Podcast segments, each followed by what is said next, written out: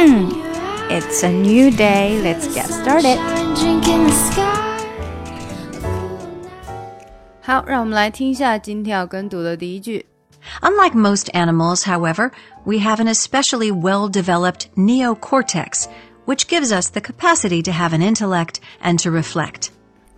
Unlike most animals, unlike most animals, unlike most animals, most animals 这里连起来哈，most 和 animals, most animals, most animals. Unlike most animals, however, we have an especially well developed neocortex.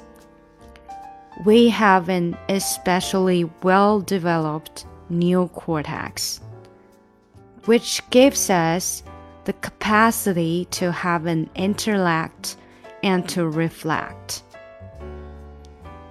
We have an especially well developed neocortex which gives us the capacity, which gives us the capacity, capacity, capacity, which gives us the capacity to have an intellect and to reflect.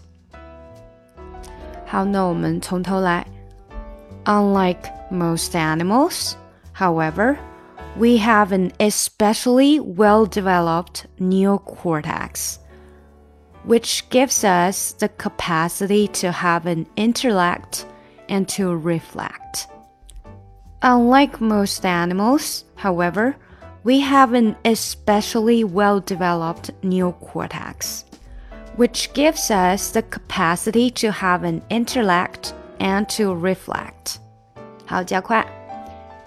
Unlike most animals, however, we have an especially well developed neocortex, which gives us the capacity to have an intellect and to reflect.